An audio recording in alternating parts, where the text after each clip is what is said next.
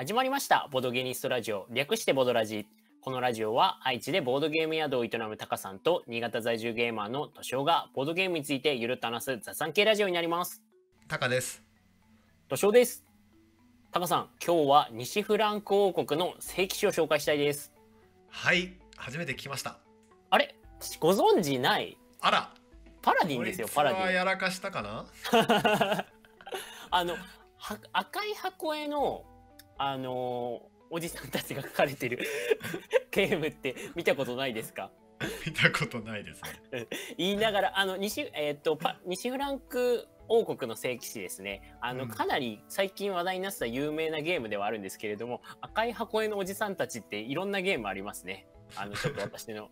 ボキャブラリーのなさが出てしまったんですけれども。あ、なんか、はい。に人気ゲームなの？えっ、とそうですね。えっ、と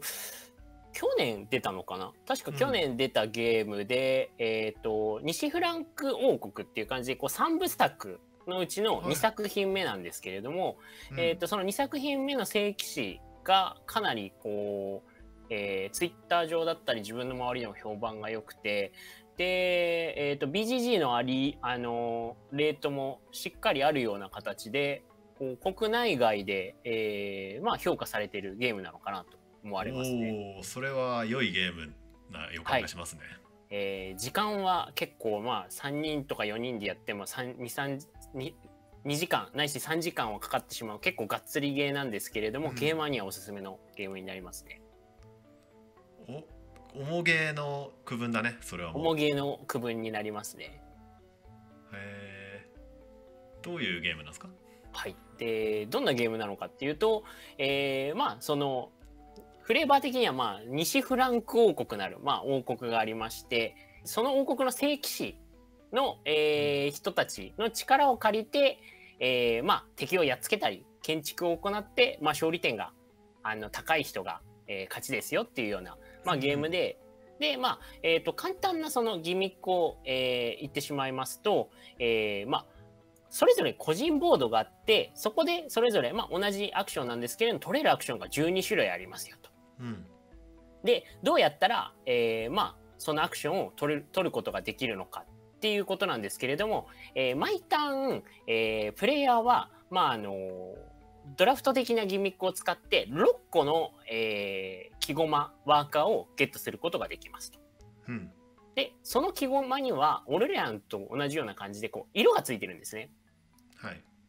でそのワーカーの色によって、えー置けるアクションの、えーまあ取れるアクションが変わってきますよと。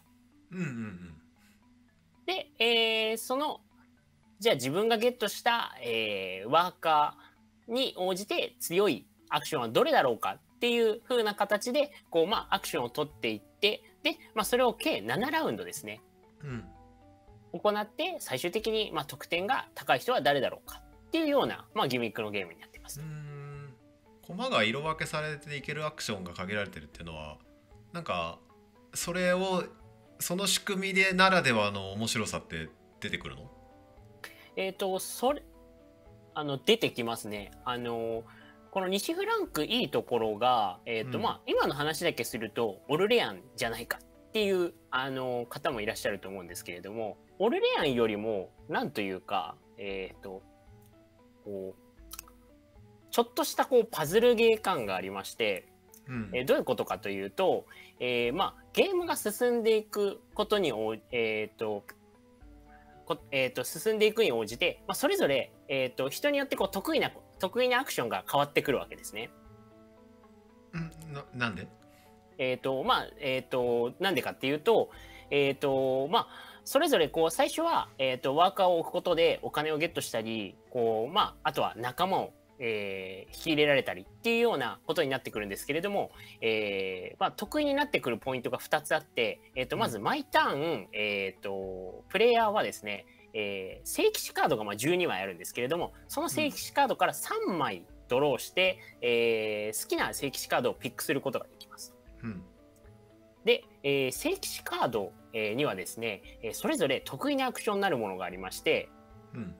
えー例えばお金を、えーゲットできますよっていうアクションを踏んだ時に普通だったらまあ3金しかもらえないところ、えーその、えー正お金が得意な聖騎士や聖騎士のカードを持っている人は追加でお金がもらえますよと。うんうんあとは、えーそれぞれ、えー、とゲームの個人も、えー個人ボードには、え3つの、えーまあ、進行力攻撃力影響力って呼ばれる青色と赤色と黒色の、まあ、3色のパラメータがあるんですね。うん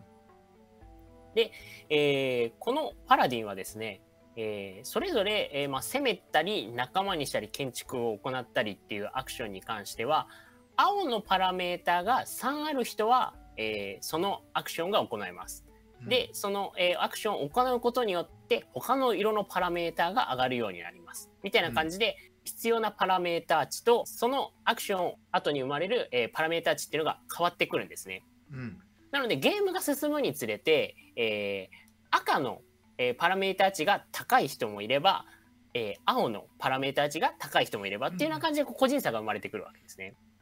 なるほど。うんうんうん。で、まあ、さっき言ったパズル感っていう話に戻るんですけれども、でうん。だんだんそのパラメータ値が高いアクションを取れるようになってくるとですね、うん。えーまあ、そのアクションを行った後にですね、えーワーカーが追加でもらえたりするんですね。ほうほうなので、えー、とそれが起こるとですね何が起こるかっていうと、えー毎ターン6個しかワーカーが使えなかったのが、えー高いパラメータ値で、えーアクションを行ったりするとなんなら1つとかじゃなくて2つぐらいワーカーがもらえたりして、えーなので、えー攻めに行きました。ワーカーが2つゲットしました。それでまた新しいアクションを踏め踏めます。で、はい。えー、と色も自分のボードと噛み合ってるのでこのアクションができましたみたいな形で、こう、まあ、ワーカーを循環させるところがうまくはまった時のこう爽快感は、まあ、あの勝利点とか抜きにして楽しいあのゲームになってますね。へえ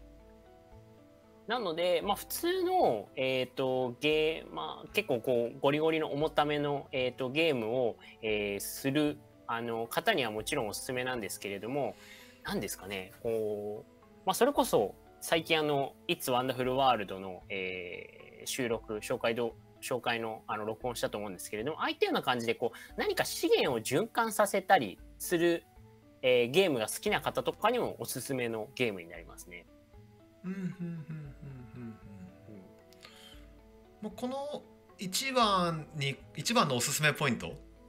ここここはこのゲームのもうすごいとこみたいなのっていうとどのあたりの？一番のおすすめポイントは、えーこのゲーム、えー、と今かなり端折って説明したんですけれどもかなり説明要素が多いゲームなんですね。えっとうんほん普通に一すると多分3 4 0分普通にかかるんですよ。うん。で、えっとなので要素としてはアクションも12個あるしあと、うん。まあ、いろんなこうギミックがあって複雑なんですけれどもそのいろんなギミックを超えてさっき話したような、えーまあ、ワーカーが2つうまいことプレイして落ちてきた。でそれでまた新しいアクションが踏めたっていうこううまくカチッとはまる瞬間がゲームしてるとあるんですね。うんうんそこの部分が結構一番の楽しいポイントなのかなとう思いますね。んもうちょっとなんかやってみたやってみたくなったというとあとやなんかやらないと少しわからないところがああそうですね。で、えっと、ゲーム感としては、うん。えっとまあ、説明事項は多いゲームなんですけれども、えっと、苦しくは正直あんまり苦しいゲーではないのであらド M なのに。あー私はド M なんですけれども